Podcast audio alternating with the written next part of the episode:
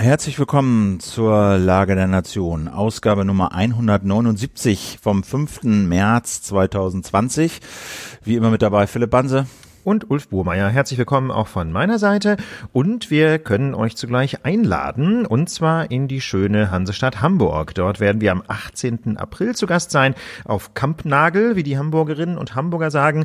Ähm, dort findet ein Fest statt, äh, genau genommen das Europa-Camp der Zeitstiftung unter dem Stichwort Shape the Change.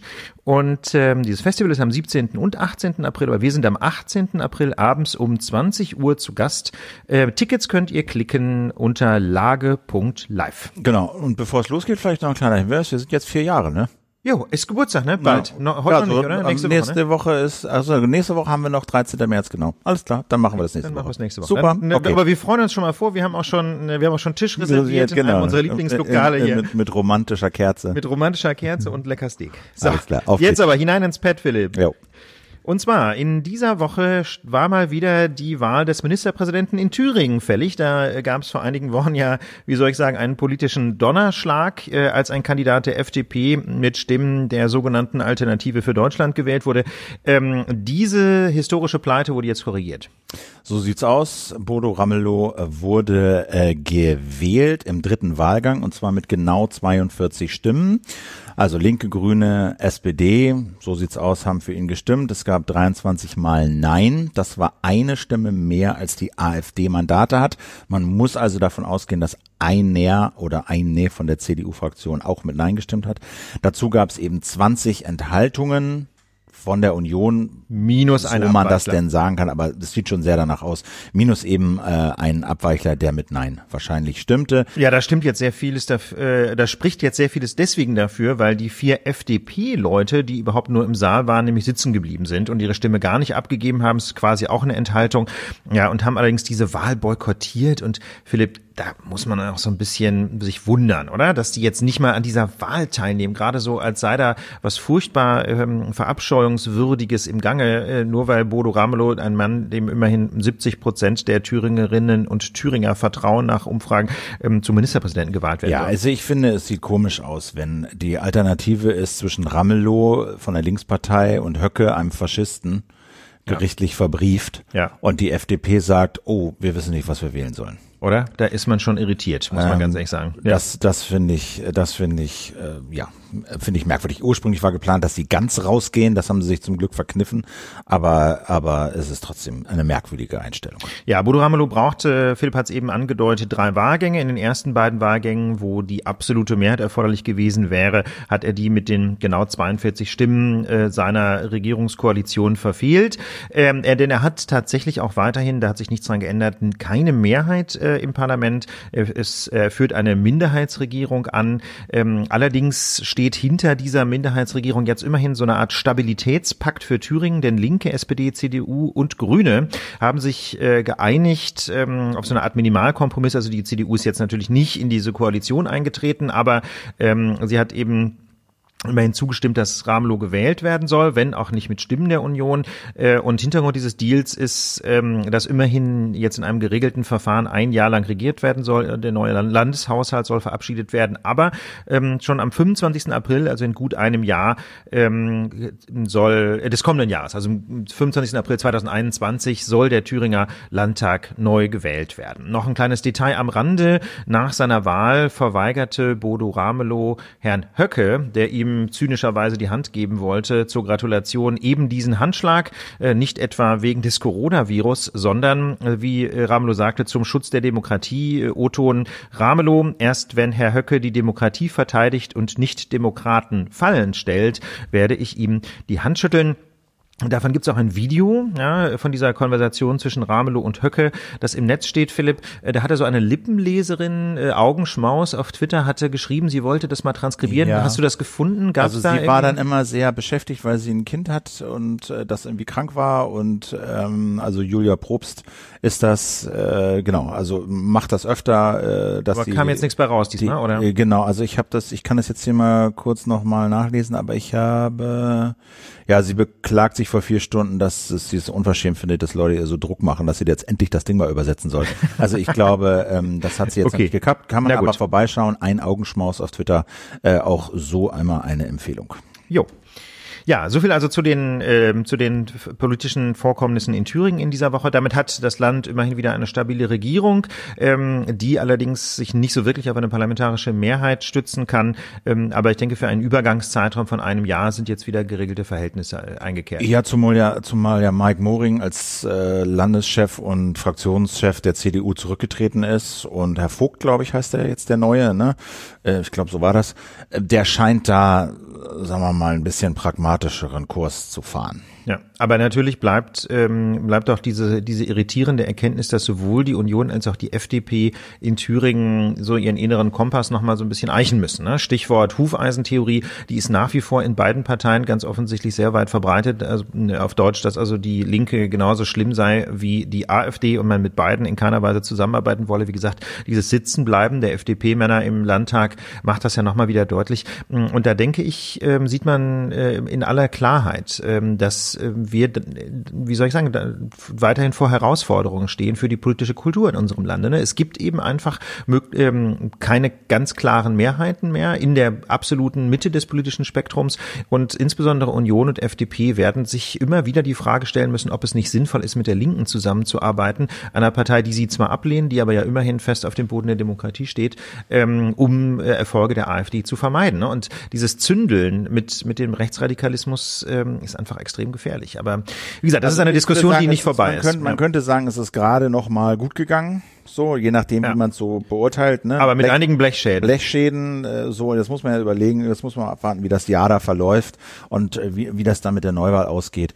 Aber und wie dann eine Kooperation auch ist äh, zwischen den Linken, äh, den Grünen, SPD auf der einen Seite als Minderheitsregierung und äh, der CDU vor allen Dingen auf der anderen Seite. Naja, das klar. müssen wir abwarten. Also ich meine, da gibt es natürlich ganz konkrete Risiken. Ne? Es gibt natürlich oder wird natürlich geben und hat es jetzt auch schon geben Provokation der AfD in der Weise, dass man irgendwelche Anträge einbringt, von denen man glaubt, ähm, dass sie für Union und FDP eigentlich inhaltlich attraktiv sind, ähm, um dann einfach mal die Standfähigkeit zu testen. Ne? Da wird es also jetzt immer wieder Situationen im Landtag geben, wo die AfD, ja, sagen wir mal, so eine Art Bonbon hinhält und dann mal schaut, äh, ob Unions- und äh, FDP-Abgeordnete schwach werden.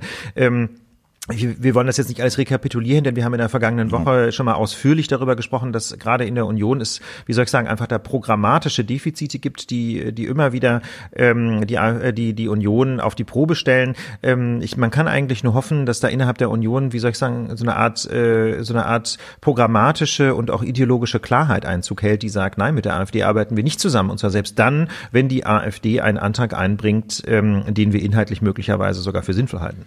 Das andere Thema, was Deutschland und Europa dieser Woche und dieser Tage extrem beschäftigt, ist die Situation an der türkisch-griechischen äh, Grenze.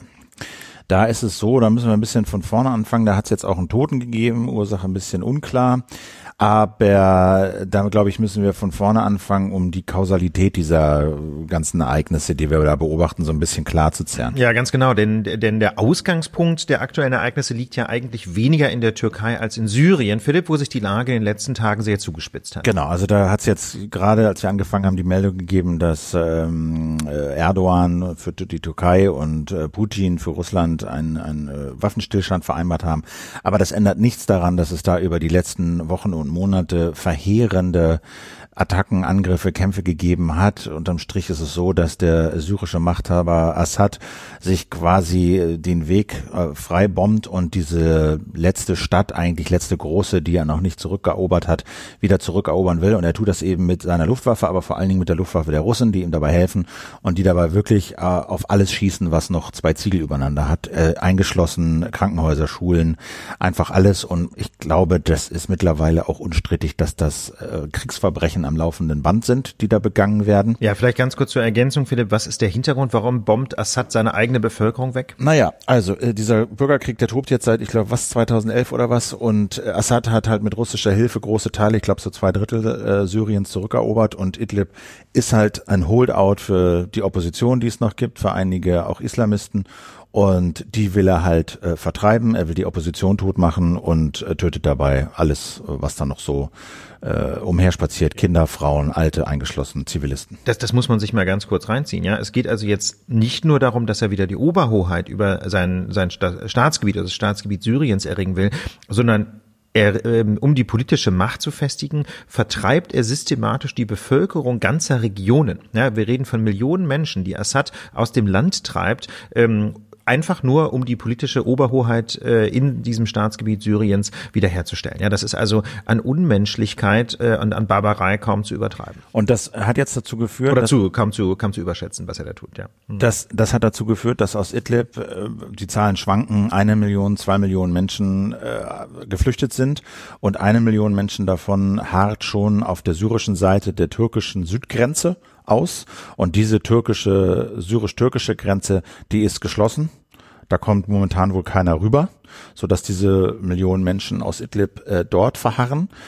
Und gleichzeitig, das war sozusagen die eine Situation, äh, was Syrien und Idlib angeht. Und dann hat Erdogan diese Woche gesagt, ja, weil er auch noch äh, Flüchtlinge schon seit längerer Zeit, die Zahlen schwanken, zweieinhalb, drei, dreieinhalb Millionen auf türkischem Gebiet hat, viele aus Syrien, aber nicht alle. Und die harren da aus und er hat diese Woche gesagt, ähm, wir halten euch nicht mehr auf. Also, wenn ihr in die EU wenn, ziehen wenn wollt? Wenn ihr in die EU ziehen wollt, halten wir euch nicht mehr auf. Und dann standen auf einmal Busse in Istanbul und dann sind wohl 10.000, 13.000 Leute aufgebrochen äh, aus, aus der Türkei an die griechische Grenze. Also die Türkei hat ja äh, im Norden, äh, Nord, äh, was ist es, Westen mit Griechenland eine Landgrenze an so einem Fluss. Und da hat die Türkei also diese Menschen rausgelassen in ein Niemandsland, aber die griechische Grenze ist halt verrammelt und verriegelt. Und nun harren da 13.000 Leute aus in so einem Niemandsland zwischen Türkei und Griechenland. Ja, und man muss natürlich deutlich dazu sagen, der griechische Premier Kyriakos Mitsotakis hält die griechische Grenze nicht nur geschlossen, Philipp, sondern äh, da kommt es auch zu unschönen Szenen, um es mal ganz vorsichtig zu formulieren, da wird auf Menschen geschossen. Da wird auf Menschen geschossen mit Tränengas, mit äh, Blendgranaten. Wie gesagt, es gab auch einen Toten. Äh, Ursache ist noch so ein bisschen unklar. Die Türken sagen, die Griechen hätten ihn erschossen. Die Griechen bestreiten das. Also da ist jedenfalls ein Mensch äh, ums Leben gekommen. Und äh, der griechische Ministerpräsident gesagt, hat gesagt, wir machen hier einen Monat lang keine Asylanträge mehr, die nehmen wir nicht mehr entgegen als eine Art Notmaßnahme. Ähm, UNHCR, UN-Flüchtlingshilfswerk sagt, ist ein Widerspruch zum EU-Recht, da sagen wir gleich noch was dazu. Ähm, das ist unstrittig aber, dass das griechische Asylsystem zusammengebrochen ist. Ähm, aber diese Leute könnten halt eigentlich auch einen Asylantrag stellen in, äh, in der Türkei, weil das ein sicherer Drittstaat ist. Tatsache ist aber, äh, dass die Katastrophe, dass die Situation katastrophal ist und vor allen Dingen auch nicht nur da oben an der Landgrenze, sondern eben auch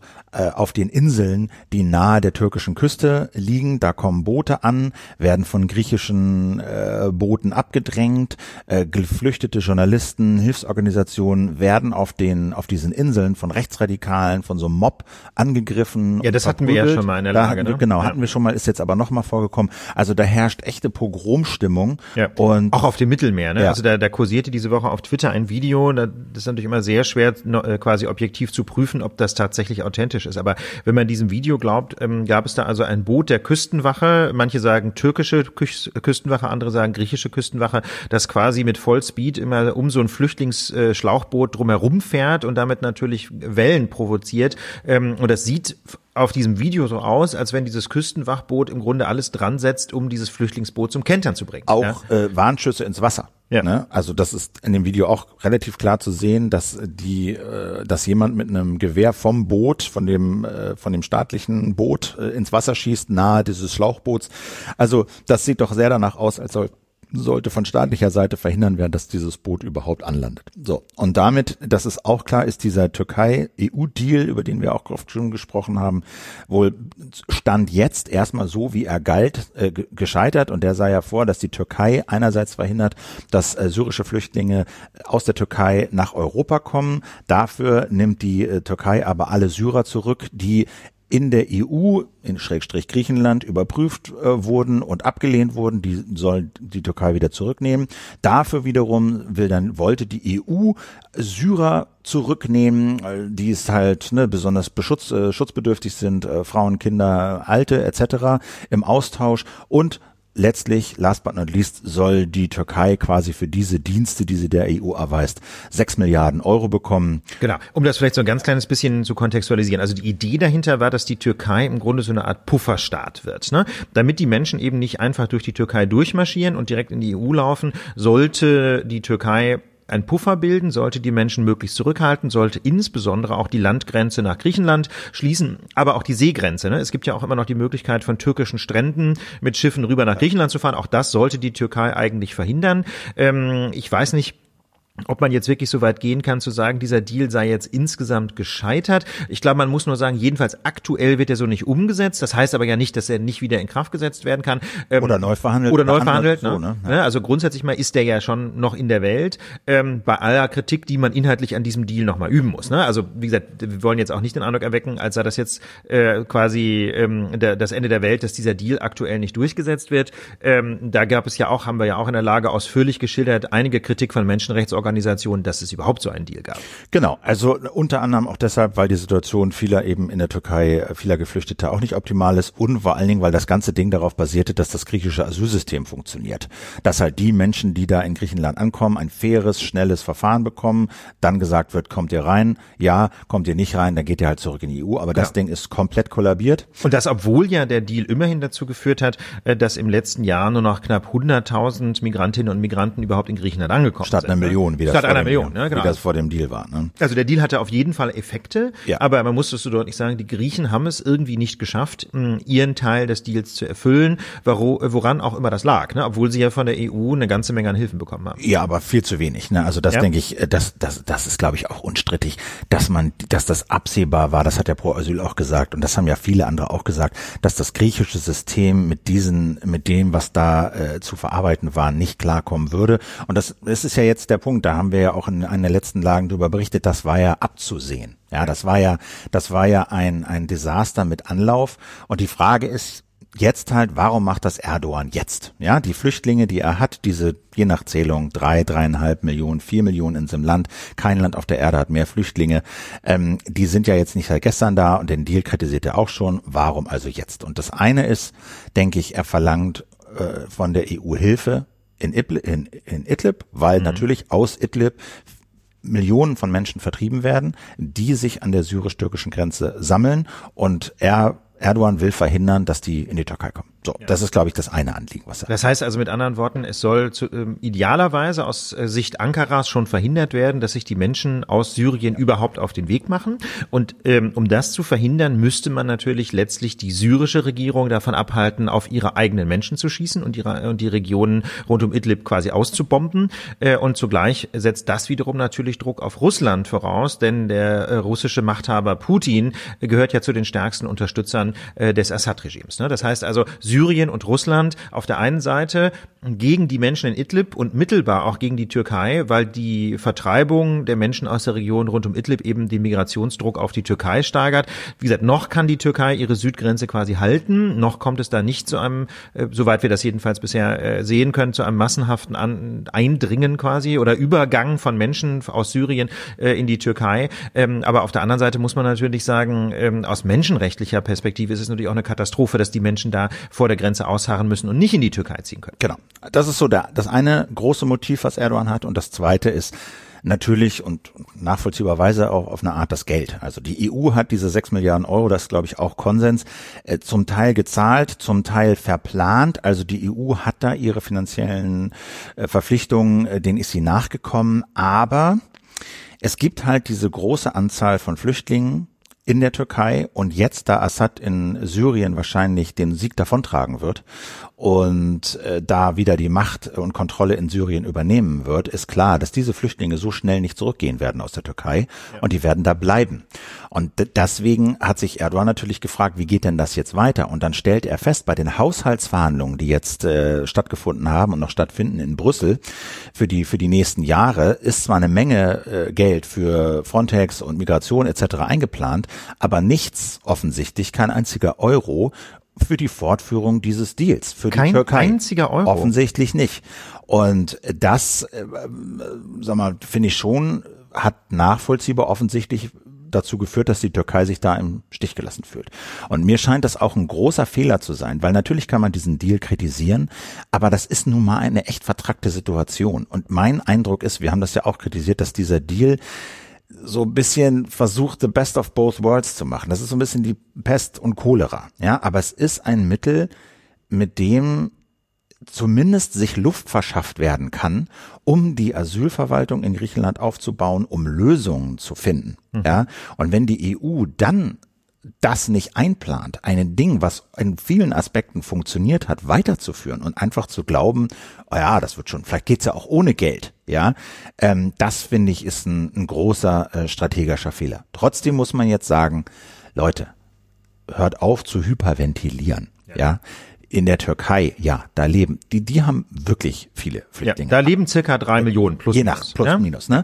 Aber Und jetzt es kommen eventuell drei Millionen weitere. Also wenn die, wenn tatsächlich diese Migration aus der Region um Idlib in die Türkei ungebremst weiter ginge oder sich tatsächlich noch äh, intensivieren sollte, wie gesagt, momentan hält die Grenze, dann hätte die Türkei zugegebenermaßen ein echtes Problem, das ein humanitäres ist, Problem das zu lösen. Das ist eine humanitäre Katastrophe. Jetzt stehen da 10.000, 13.000 Leute an der griechischen Grenze.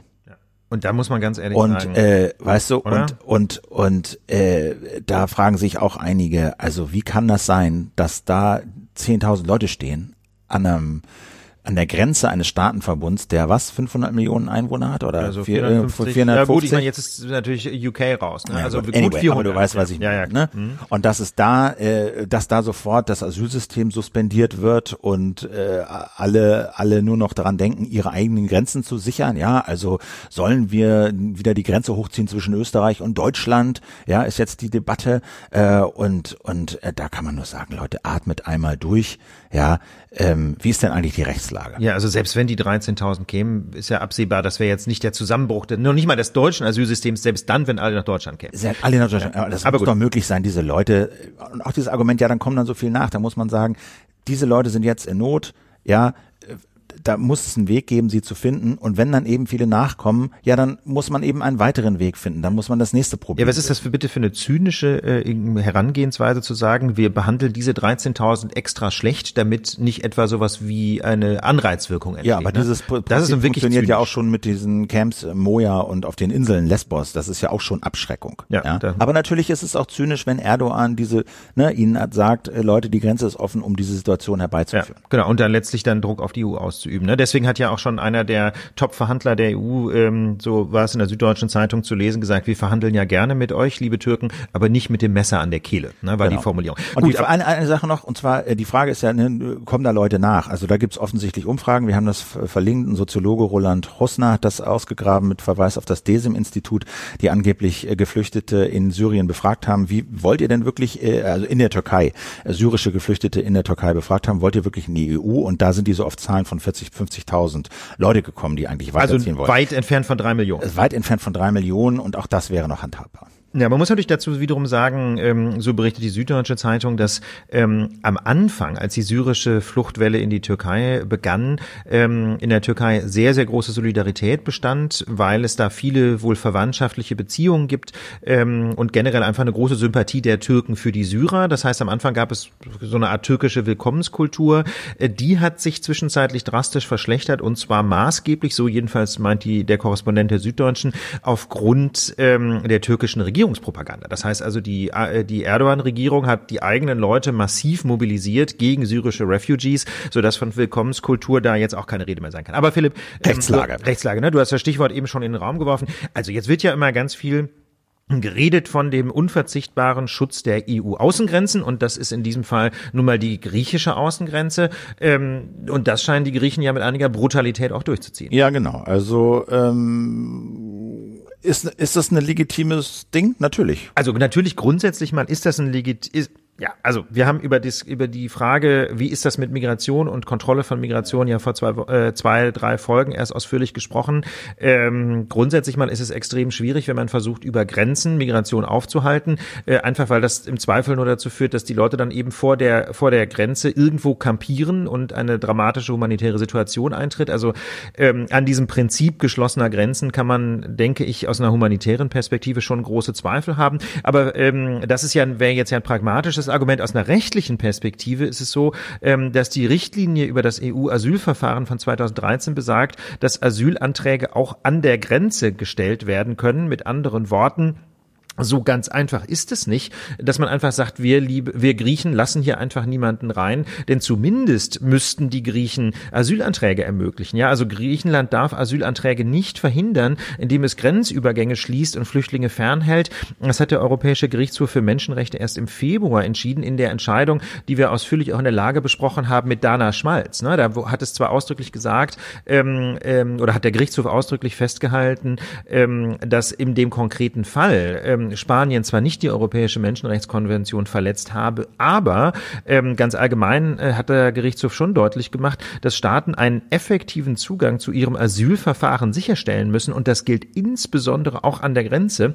Und nur dann, wenn es diese Möglichkeit gibt, also wenn man eine effektive Möglichkeit hat, einen Asylantrag zu stellen, nur dann dürfen die Griechen nach den Maßstäben dieser Entscheidung Flüchtlinge ungeprüft zurückschicken, wenn sie eine, in einer großen Zahl äh, an die Grenzzäune stürmen. Also man muss deutlich sagen, ja, man kann die Grenze zumachen, dann muss man aber quasi an anderer Stelle eine Tür aufmachen und einen Schreibtisch hinstellen und sagen, liebe Leute, hier könnt ihr einen Asylantrag stellen. Man kann es sich also nicht so einfach machen, von illegalen Migranten zu reden. Ganz im Gegenteil, diese Menschen haben aus einer menschenrechtlichen Perspektive grundsätzlich einen Anspruch darauf, einen Asylantrag stellen zu können. Aber nun ist die Türkei ein sicherer Drittstaat. Ja, ich glaube, da muss man, äh, da muss man so ein bisschen bisschen, ähm, also ein bisschen differenzieren. Das eigentliche Stichwort ist ja da auch der sogenannte erste Asylstaat. Ne? Ähm, dann nämlich, wenn die Türkei als erster Asylstaat oder als sicherer Drittstaat gilt nach EU-Recht, dann könnten Flüchtlinge nach diesem EU-Recht auch in die Türkei zurückgeschickt werden. Sie haben aber immer noch einen Anspruch auf die Prüfung, ob die Türkei hm, die Anforderungen des EU-Rechts als erster Asylstaat oder als sicherer Drittstaat tatsächlich erfüllt. Ja, man kann also auch da nicht einfach äh, ohne Prüfung im Einzelfall Menschen zurückschicken, denn man muss also also entweder die Frage stellen, ob sie, äh, ob ihnen direkt Asyl oder ein anderer Schutzstatus zu gewähren ist, oder ähm, wenn man sie zurückschicken will, muss man prüfen, wie denn ähm, ihre konkrete Situation in der Türkei aussieht. Ähm, aber ohne Prüfung aber, geht's nicht. Man kann nicht, genau, ein, man kann nicht einfach die Tür zumachen. Das die haben ein Recht halt auf Prüfung und äh, Pro Asyl sagt ja auch, dass die Türkei eben genau diese Kriterien nicht erfüllt. Also wie auch immer, einfach dicht machen und die Leute draußen halten und womöglich noch beschießen. Ähm, das, das geht, denke ich, äh, auf keinen Fall. Nee, und da muss man natürlich ganz ehrlich sagen, Philipp, wenn das so ist, ja, dann ist das, was die Griechen da machen, ein glatter Rechtsbruch. Und da muss ich ganz ehrlich sagen, finde ich die Reaktion der übrigen europäischen Staaten bemerkenswert ruhig, ne? Dass man den Griechen die haben nicht so einfach gedankt. Also von der Leyen und und und äh, hier Parlamentspräsident und so noch ein paar hohe Vertreter waren ja kürzlich da und die haben sich bedankt bei den Griechen für ihre Standhaftigkeit und, und so. Also, also da, war da muss man ganz ehrlich sagen, ähm, kann man nur noch irritiert zuschauen, ja, was da passiert. Ähm, das hat jedenfalls mit einer effektiven Durchsetzung europäischen Rechts nicht so wahnsinnig viel zu tun. Aber man muss natürlich zugestehen, ähm, die Situation ist natürlich auch Verfahren. Insbesondere ist sie dann Verfahren, wenn man sich tatsächlich gruselt davor, dass Menschen nach Europa kommen. Aus meiner Sicht ähm, zeigt dieser Grusel, der äh, unterschwellig einfach in ganz vielen politischen Reaktionen und zwar quasi in der ganzen Breite des Spektrums spürbar ist, ähm, vordergründig vor allem natürlich natürlich eine Angst vor der Fremdenfeindlichkeit, die dann möglicherweise wieder der AfD helfen könnte oder verwandten rechtsextremen Parteien. Aber in zweiter Hinsicht, denke ich, zeigt diese Angst aller Parteien vor weiterer Migration ähm, sehr, oder natürlich gerade mit graduellen Unterschieden, wir kommen gleich zu den Details, zeigt äh, diese Angst in allen Parteien äh, sehr deutlich, ähm, wie sich auch schon der Diskurs in Europa verschoben hat. Also es wird aus meiner Sicht viel zu wenig darüber geredet, dass wir es mit einer humanitären Katastrophe zu tun haben an der Grenze, wenn sie auch meinetwegen nur 13.000 Menschen betrifft. Und wir reden viel zu viel davon, wie man diese Menschen irgendwie von Europa fernhält. Also ich, ich finde das unglaublich hartherzig. Ich glaube, das ist hartherzig und das ist gespeist aus diesen äh, Erlebnissen 2015. Das ist gespeist aus der Angst vor, vor Rechtsextremisten, Rechtsradikalen, vor dem Rumgeschrei. Und äh, es ist, glaube ich, natürlich auch gespeist aus der Tatsache, dass sie merken, wir haben diese Zeit, die uns dieser Deal eigentlich verschafft, geschafft hat nicht ja. wirklich genutzt. Ja. Wir hätten äh, das nutzen müssen, um, um nicht nur in Griechenland, sondern an, in der gesamten EU eine funktionierende, gut ausgebaute Asyl- und Flüchtlingsbürokratie an den Grenzen aufzubauen, die damit dann klarkommt. Ja. ja, wir hätten uns tausend andere Sachen überlegen müssen. Wir hätten überlegen müssen, was kommt nach dem Türkei-Deal etc. Und jetzt merken sie, haben wir alles nicht getan und jetzt heißt es äh, bloß bloß schnell weg damit. Jetzt haben wir ein paar Lösungsansätze aufgeschrieben, die die Parteien vorgeschlagen haben. Annalena Baerbock, äh, Co-Vorsitzende der Bündnis 90 Die Grünen hat Kontingentlösung zur Aufnahme von Migranten äh, von der türkisch-griechischen Grenze gefordert. Was heißt das konkret, Kontingentlösung? Na, Kontingent würde ich so verstehen, dass es halt äh, jedes Land ein Kontingent übernimmt davon. Also mit anderen Worten, wir lassen halt einfach x Leute rein. rein.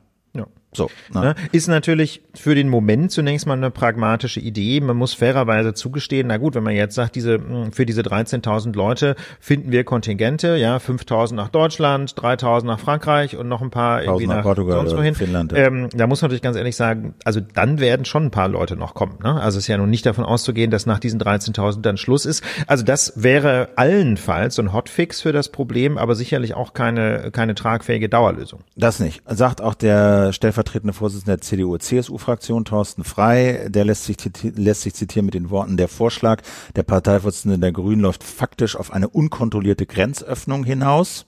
Mit er anderen ist, Worten, er ist dagegen, dagegen ja. genau, hat jetzt aber auch nicht so ein richtiges Konzept geliefert. Na, also das Konzept der Union ist ganz offensichtlich Grenzen zu. Ja, äh, wenn die, das ist anscheinend die Grundidee, die dem, äh, die dem zugrunde liegt, ähm, die Grenzen innerhalb Europas möglichst offen zu halten, indem wir an den Außengrenzen Schutzwelle hochziehen. Ja, aber ja. es gibt ja in der Union auch schon Debatten darüber, ob wir nicht, wie gesagt, die Grenzen wieder äh, im Falle des Falles dicht machen sollten.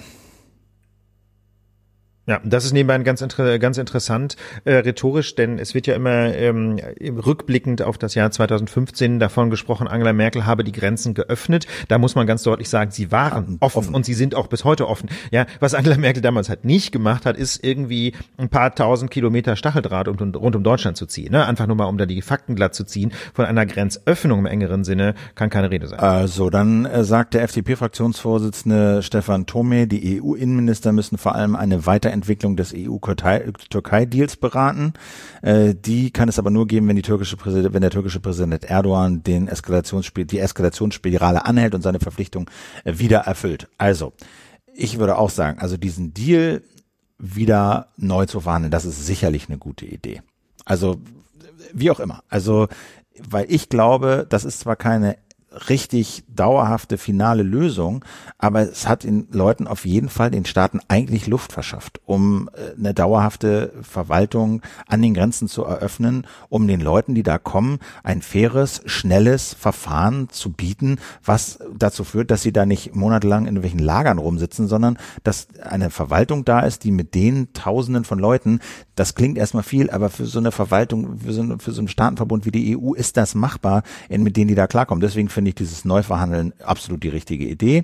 Michael Brandt, ob man der Fraktion Die Linke im Ausschuss für Menschenrechte sagt, unmenschliche Abschottung an der türkisch-griechischen Grenze, die muss beendet werden. Ich bin fassungslos und erschüttert über die Gewalt, die vor unseren Augen gegen unschuldige Schutzbedürftige angewendet wird. Er, er, ähm, er, er fordert, äh, den Geflüchteten äh, zu helfen. Also das, das bedeutet, im Grunde ist die Linke die einzige Partei, die relativ offene Grenzöffnung fordert. Ne? Bei den Grünen Kontingentlösungen bedeutet das ja eben noch lange nicht, dass alle einfach so rüber können. Die Linken sind da ganz offensichtlich am deutlichsten. Dann gibt's noch den Europaabgeordneten Erik Markert, äh, der aktuell wohl auf Lesbos ist und er sagt, äh, im Prinzip ist es relativ einfach. Wir brauchen humanitäre Hilfe vor Ort, Sicherheitscheck der Ankommenden und dann die Prüfung der Schutzbedürftigkeit in verschiedenen europäischen Staaten durch Kontingente. Also mit anderen Worten Verteilung der Menschen von der Grenze über ganz Europa. Genau, dann Verhandlungen mit der Türkei. Ich verende den Satz wahrscheinlich über die Fortsetzung äh, dieses Deals. Unterdessen, ja. Äh, was die SPD davon hält, ist nicht so richtig deutlich geworden, Philipp? Äh, also ich habe das jetzt nicht explizit nochmal nachgelesen. Äh, man kann das aber, äh, finde ich, ablesen, äh, unter anderem an dem, was der Bundestag heute beschlossen hat. Die Grünen haben nämlich einen Antrag gestellt, 5000 Kinder und Frauen aus Moja, also einem Lager auf Lesbos, aufzunehmen. Und da war die CDU dagegen ähm, mit dem Argument, ja, wenn wir da jetzt sozusagen einseitig Leute übernehmen, wie sollen wir dann andere europäische Länder dazu bewegen, das irgendwie mit uns zusammenzumachen? Wo dann, was wieder bedeutet, dass die Geflüchteten dort letztlich zum Faustpfand gemacht werden. Ne? Das ist im Grunde genau diese Objektivierung, die das Bundesverfassungsgericht als Eingriff in die Menschenwürde sieht. Ne? Dass man Menschen nicht äh, um ihrer Selbstwillen betrachtet, sondern dass man Menschen im Grunde nur als Faustpfand betrachtet, um irgendwelche möglicherweise auch legitimen politischen Ziele zu verwenden. Ich finde das einfach, ich finde es einfach barbarisch, ja, dass man, dass man der derart strategisch äh, und, und mit kaltem Kalkül ähm, das Schicksal von Menschen ähm, sehenden Auges nicht verbessert, einfach nur, weil man deren Elend ausnutzen will in politischen Verhandlungen. Und die SPD war wohl äh, im Prinzip für diesen Antrag der Grünen, hat dann aber doch dagegen gestimmt. Einerseits, weil der Koalitionsvertrag das anmahnt und vorsieht, dass man da in der Koalition miteinander abstimmt und die CDU eben dagegen ist. Andererseits eben mit dem Argument zumindest, äh, dass es eine EU-Lösung braucht. Also ich finde, ja, wie gesagt, ich bin da, ich bin sehr irritiert. Man muss der Fairness halber dazu sagen, dass jedenfalls die Jusos in der SPD sich traditionell ähm, für ein liberaleres Flüchtlingsrecht einsetzen, aber die SPD-Bundestagsfraktion scheint mir da ehrlich gesagt richtig, ziemlich rumzueiern. Saskia Esken ist immer relativ nah dran an den Jusos in ihrer Kommunikation. Äh, insbesondere mahnt sie humanitäre Lösungen an, aber die offizielle Linie der Fraktion scheint nicht so weit entfernt zu sein von der Unionslinie. Genau, und also, also fällt der Blick wieder auf die EU, was passiert da? Und da muss man einfach sagen, sagen, dass die EU halt völlig zerrissen ist. Und da ja dieses Problem ist ja kein neues und es gibt seit Jahren die Diskussion, wie will die, will die Union ihre Flüchtlings Migrations- und Asylpolitik organisieren. Und da zeigt sich, dass die Union halt seit Jahren zerrissen ist, also die Europäische Union. Hier gibt's ja auf der einen Seite sind Länder wie Deutschland, Portugal, Finnland, Frankreich vor allen Dingen, die eben ne, Werte und Grundrechte hochhalten, das in der Praxis aber auch sehr halbherzig durchsetzen, aber im Prinzip denke ich mal, einer, an einer Werte- und äh, praxisorientierten Lösung äh, äh, interessiert sind. Und auf der anderen Seite gibt es eben Länder wie die Visegrad-Staaten, Ungarn, Polen, Tschechien, die sagen, wir machen im Prinzip die Grenzen dicht. Ja, wir machen die dicht, wir brauchen keine Grenzschützer, wir brauchen Soldaten, weil diese, nur Soldaten können Flüchtlinge abweisen. Ja, Grenzschützer kontrollieren sie, Soldaten Schießen. Schießen. Ja, und das sind wirklich Sachen, die Orban mehr oder weniger wörtlich gesagt hat. Ähm, und dann brauchen wir so sinngemäß auch keine Milliarden an die Türkei zu zahlen. Wir verjagen einfach wir, die Refugees. Wir, verjagen. So, und das sind wirklich ernsthafte Positionen. Und äh, da muss man sich halt dann auch mal fragen, ne, aber was heißt denn das konkret? Genau, das ist und das, das äh, dieses Stichwort, was heißt denn das konkret, machen wir auch deswegen jetzt mal so stark, weil das natürlich auch im innerdeutschen Diskurs immer wieder kommt. Sogar in den Lagekommentaren haben wir immer wieder gelesen, na Grenzen zu oder Merkel die Grenzen aufgemacht und so. Und wir wollten einfach mal kurz der Frage nachgehen, was heißt es denn konkret, Menschen zu verjagen oder Grenzen dicht zu machen. Ja, was heißt denn vertreiben? Was heißt denn raushalten? Was heißt denn Grenze sichern? Ja, das sind so, so Standardargumente der AfD, was Angela Merkel und die Bundesregierung angeblich alles nicht getan hätten. Wie soll es konkret aussehen, Philipp? Also, um ein Beispiel zu bringen, Griechenland äh, hat immerhin eine schwimmende Barriere im Mittelmeer mal diskutiert. Ja, und das äh, eine schwimmende Barriere, ja, so eine Art treibende Mauer. Keine Ahnung, wie das dann konkret aussehen soll. Auf jeden Fall würde das bedeuten, dass Schlauchboote auf dem Weg auf eine griechische Insel zum Beispiel oder auch auf das oder an das griechische Festland vor dieser Barriere stranden, dort weiter treiben und zwar so lange, bis die Menschen ertrunken sind, weil die Schlauchboote untergehen oder weil sie verhungert sind oder weil sie verdurstet sind. Das muss man sich mal vorstellen. Das würde eine solche Barriere bedeuten, ja, dass man also auf dem Mittelmeer Menschen elend zugrunde Ja, du siehst es ja auch jetzt. Ich meine, die, da an der türkisch-griechischen Grenze. Ja, die sitzen da halt, die, kommen nicht weiter. So, so, Ne, und du musst da Stacheldraht aufbauen und dann wollen die rüberklettern. Dann wirf, dann, musst du schießen. Dann schießt du. Dann, dann wirfst du Blendgranaten, dann lädst so. du Tränengas ein. Aber ich meine, das ändert ja nichts daran, dass die Menschen da leben. Und was soll denn das jetzt eigentlich bedeuten? Sollen diese 13.000 Menschen jetzt quasi unbefristet da irgendwie auf, äh, auf dem Acker sitzen? Wie soll denn das konkret aussehen, ja? Wie lange sollen sie denn da sitzen? Bis sie verhungert oder erfroren sind oder bis das Coronavirus kommt? Ja, ich frage mich dann immer, was soll denn das eigentlich konkret bedeuten? Und ich denke, ähm, was ist, was ist zum Beispiel auch mit den Menschen, die im Mittelmeer gerettet werden von irgendwelchen Schiffen, ja? Also von, von, von Schiffen, die dezidiert zur Rettung eingesetzt werden oder auch zum Beispiel von Frachtschiffen. Was ist denn mit den Menschen, die von Schiffen gerettet werden? Die müssen ja nun irgendwo an Land, ja? Was soll man denn mit diesen ganzen Menschen machen? Also ganz ehrlich, ich glaube, dieses Grenzen zu Argument, das, das klingt immer so scheinbar einfach, aber in Wirklichkeit ist es unfassbar unmenschlich, weil das einfach nur bedeutet, dass man Menschen dem sicheren Tod oder elenden humanitären Bedingungen ausliefert, weil man sie nicht weiterziehen lässt. Und ähm, wie gesagt, ich bin nun wahrlich kein Migrationsexperte, aber meine persönliche Wahrnehmung ist, das eigentliche Problem besteht darin, dass sich Migration nun mal nicht stoppen lässt. Wenn sich Menschen auf den Weg machen, wenn Menschen erstmal irgendwo unterwegs sind, wenn Menschen alles aufgeben, um in der Ferne ihr Glück zu suchen oder auch nur ähm, auch nur Sicherheit und Schutz vor Fassbomben zu suchen, ja, dann lässt sich diese Migration einfach nicht nicht schützen, jedenfalls nicht, und da kommt die spannende Frage, nicht ohne dass wir unsere christlichen, humanitären Werte, auf die wir im Westen so stolz sind, und unsere zivilisatorischen Errungenschaften aufgeben. Um es mal deutlich zu sagen, die sogenannte Festung Europa lässt sich nicht sichern, ohne dass wir aufhören, menschlich zu handeln. Ja? Oder andersrum formuliert, wir kommen da in ein humanitäres Dilemma. Eins müssen wir auf jeden Fall aufgeben. Ja? Entweder die Idee von der Festung Europa, Oder wir geben unseren christlichen Humanismus und die Werte des christlichen Abendlandes auf, auf die wir so stolz sind, auf die insbesondere auch die Union so stolz ist, die im selben Moment sagt, Grenzen zu. Ja, ich glaube, man muss diese, man muss diese Zuspitzung sich einfach mal klar machen, um in dieser Debatte überhaupt ehrlich zu bleiben. Eins geben wir auf jeden Fall auf, die geschlossenen Grenzen oder unseren Humanismus. Ja, und ähm, genau. Jetzt ist natürlich die Frage, ähm, was macht die Kommission? Die Kommissionspräsidentin Ursula von der Leyen war an der griechischen Grenze, habe ich gesagt, türkischen Grenze. Und die hat jetzt äh, so ein paar Sachen angekündigt. Also Griechenland soll jetzt äh, 700 Millionen Euro kriegen. Ist, äh, von der EU-Asylagentur EASO sollen 160 Experten hingeschickt werden. Äh, Grenzagentur Frontex äh, soll ein neues Programm für schnelle Rückführungen äh, für auferlegen, was immer das auch heißt. Also die dann in Griechenland bleiben dürfen. Frontex soll auch mehr Personal kriegen. Und ich denke, da wird so eine Strategie klar. Denn von der Leyen will ja, ich glaube im Mai, ein Konzept vorlegen für so ein europaweites Flüchtlingsmigrationsasylkonzept. Und da ist halt diese Zerrissenheit, da sind die einen Staaten, die total blockieren, Ungarn, Polen, und es sind die anderen, die was machen wollen. Und sie versucht jetzt, glaube ich, erstmal jene zu beruhigen, die sich Sorgen machen um diese Grenze ja, dahin zu gehen, Frontex zu bezahlen, Frontex aufzurüsten, äh, um zu sagen, hey, wir haben was getan für die Sicherung der Grenze. Jetzt bitte kommt uns auch entgegen und macht was bei der Verteilung und Aufnahme der Geflüchteten. So, die Frage ist, ob das aufgeht, ob Ungarn und Polen da weich werden, mit sich reden lassen oder was ich glaube, dass man da mehr Druck ausüben muss, dass man auch auf Polen und Ungarn einfach finanziellen Druck ausüben muss. So nach dem Motto, wenn ihr euch an diese Werte nicht haltet und da nicht ein bisschen mitspielt jedenfalls, dann gibt's halt weniger Geld.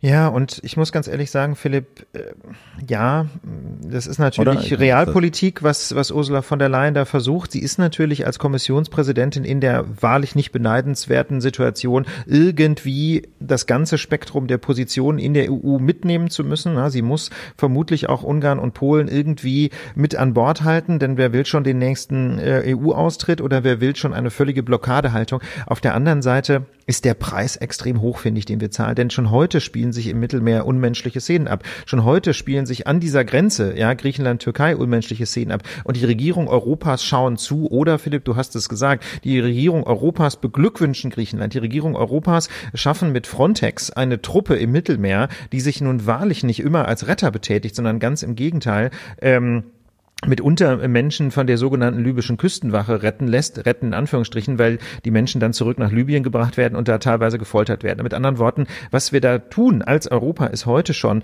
ausgesprochen dramatisch und ich finde ehrlich gesagt, was ist denn da eigentlich mit uns los, ja, dass wir das geschehen lassen in Europa? Ist denn so ein syrisches Menschenleben, ist ein afrikanisches Menschenleben etwa weniger wert als ein europäisches? Wollen wir weiterhin Menschenleben opfern, nur weil manche meinen in Europa, ähm, diese Menschen sollten lieber nicht ins Land oder überhaupt erstmal wieder an Land. Also ich finde ehrlich gesagt, das ist ein gruseliger Tribut, ja, den wir als Europäer heute schon zahlen. Ein gruseliger Tribut an die AfD und die ganzen anderen Rechtsextremisten. Eben, du hast es gesagt, Philipp, zum Beispiel in Polen und Ungarn. Eine krasse Verschiebung des Diskurses hin in die Unmenschlichkeit. Ich meine, was haben wir, was ist denn da los, ja? Dass, dass, dass der, die, der bloße Fakt, dass Menschen, die nicht in Europa geboren sind, in Europa leben, uns verkauft wird als echte Katastrophe, ja, die man verhindern müsse, indem man Menschen zu Tode kommen lässt. Was ist denn da los? Das ist doch Wahnsinn. Ja, und ich, ich, ich finde, ich wiederhole mich da, aber ich finde es halt doppelt schade äh, und, und bedauerlich, weil die Zeit gewesen wäre, das Know-how da wäre und auch das Geld da ist, um eine Grenze zu etablieren, an der Leute ankommen können und schnell eine Antwort darauf kriegen, ob sie hier reinkommen oder nicht? Nee, und die Antwort ist jedenfalls bei jedem Syrer ja. Du kannst einfach keinen Syrer zurückschicken. Die kriegen alle jedenfalls subsidiären Schutz. Und dann kannst du die Grenze auch aufmachen. Ja, jedenfalls, wenn klar ist, dass auf der anderen Seite nur Syrer stehen. Ja, also da muss man schon Aber ganz was heißt sagen, aufmachen. Na gut. Naja, also machst, stellst halt einen ja. Schreibtisch hin und dann sollen die Leute halt ihren syrischen Pass auf den Tisch legen. Oder wenn die den nicht dabei haben, kommt ja auch oft genug vor, dann sprichst du halt mit denen ja, und dann gut, hörst dann, du mal, was sie für ein Arabisch ja, sprechen. Aber dann gut, aber, halt durch. aber wenn diese, wenn diese Umfragen da in der Türkei halbwegs valide sind, dann äh, sind das nicht die Massen, die nach Europa wollen, sondern die sind in der Türkei. Ja, das ist ja auch, ist ja wunderbar. So, aber und die, deswegen, es gibt ja eben ein paar, die an der Grenze stehen. Ja, aber das sind ja nicht viele. Ja, na gut, dann müssen die halt dann, dann, dann müssen die halt rein. Na ja, da müssen die ja rein und dann müssen genau. die in Europa verteilt werden. Ja, aber du sagst doch gerade, äh, Ursula von der Leyen beglückwünscht die Griechen dafür, dass sie die Grenze zumachen. Naja, klar. Obwohl die ganzen Leute weil das ihre Strategie ist, weil das ihre ja? Strategie ist, zu symbolisieren, wir machen die Grenzen dicht, wir halten die Kontrolle, wir haben eine stabile Außengrenze. Das soll irgendwie jetzt etabliert werden, damit sie dann für ihren Plan, den sie da im Mai irgendwann vorstellt, auch sagen kann, wir haben dafür gesichert, jetzt sorgen wir dafür, dass da irgendwie das gleich auch verteilt wird. Ich weiß nicht, ob das funktioniert. Tja, also ich finde das, ich finde das einfach krass, wie Europa heute schon seine eigenen humanitären Standards über Bord wirft. Nicht? Im Grunde äh, haben doch da irgendwie Orban und Trump schon gewonnen, oder Philipp? Die so naja. argumentieren, die Zeit der Menschenrechte ist vorbei. Wie du hast es eben gesagt, wir brauchen keine Grenzschützer, wir brauchen Soldaten und so weiter. Genau. Also oder? wenn, das wenn, wenn, wenn das, wenn, wie gesagt, wenn das, äh, wenn diese Werte über Bord geworfen werden, dann glaube ich, äh, und das zeigt sich da halt, dann haben Leute wie Trump und Orban gewonnen. Die sagen, wir können uns diese ganze guten Menschen, das ganze Gutmenschentum, diese Menschenrechte, diese auferlegten, ne, ich mhm. paraphrasiere, ja, die selbst auferlegten äh, Restriktionen äh, und den Schutz anderer äh, nicht mehr leisten. Das ist einfach äh, kalter Kaffee von gestern. Wir ziehen Zäune hoch und wer darüber wird, äh rüberklettert, wird abgeschossen. So, das ist ja die, letztlich die Logik. Und darauf muss man eine Antwort finden. Und die, die Möglichkeit ist nach wie vor da. Ich finde, man muss jetzt eben mit der Türkei reden und äh, so ein Deal mit all seinen Nachteilen, die er hatte, aber doch wieder, wieder hochziehen und äh, dafür sorgen, dass eben viele auch in der Türkei bleiben. Und es ist ja nicht so, dass die da alle äh, ein übles Leben fristen, sondern viele, für viele hat sich da die Situation verbessert. Ja, viele Kinder können zur Schule gehen, in den Kindergarten gehen, Leute kriegen so ein bisschen Geld überwiesen, von dem sie irgendwie leben können einigermaßen. Also äh, das ist jetzt, das, diese sechs Milliarden, äh, die sind jetzt nicht, gehen ja nicht durch den Schornstein. So, ne? Ja. Und in Syrien, glaube ich, äh, das ist, das ist ja das Letzte, was jetzt ansteht. Wie gesagt, diese Waffenstillstand oder Waffenruhe wurde erstmal vereinbart.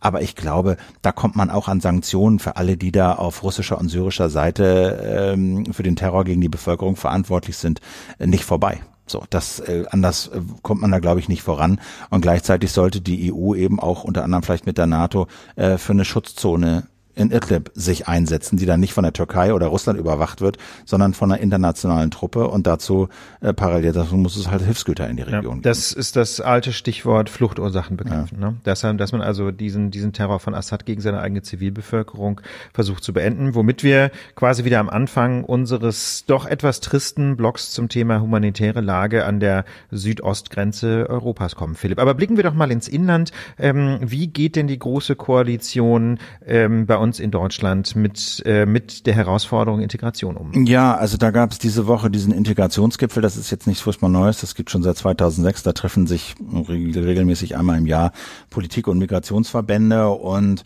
naja, das ist immer so ein bisschen so ein, fand ich, so ein Lackmustest, wo stehen wir denn eigentlich gerade? Wie verläuft so die Debatte? Die großen Beschlüsse werden da häufig nicht gefasst, aber das ist so ein, äh, so ein, so ein, so ein Gradmesser äh, für die Diskussion und das fand ich halt in dieser Woche ganz interessant.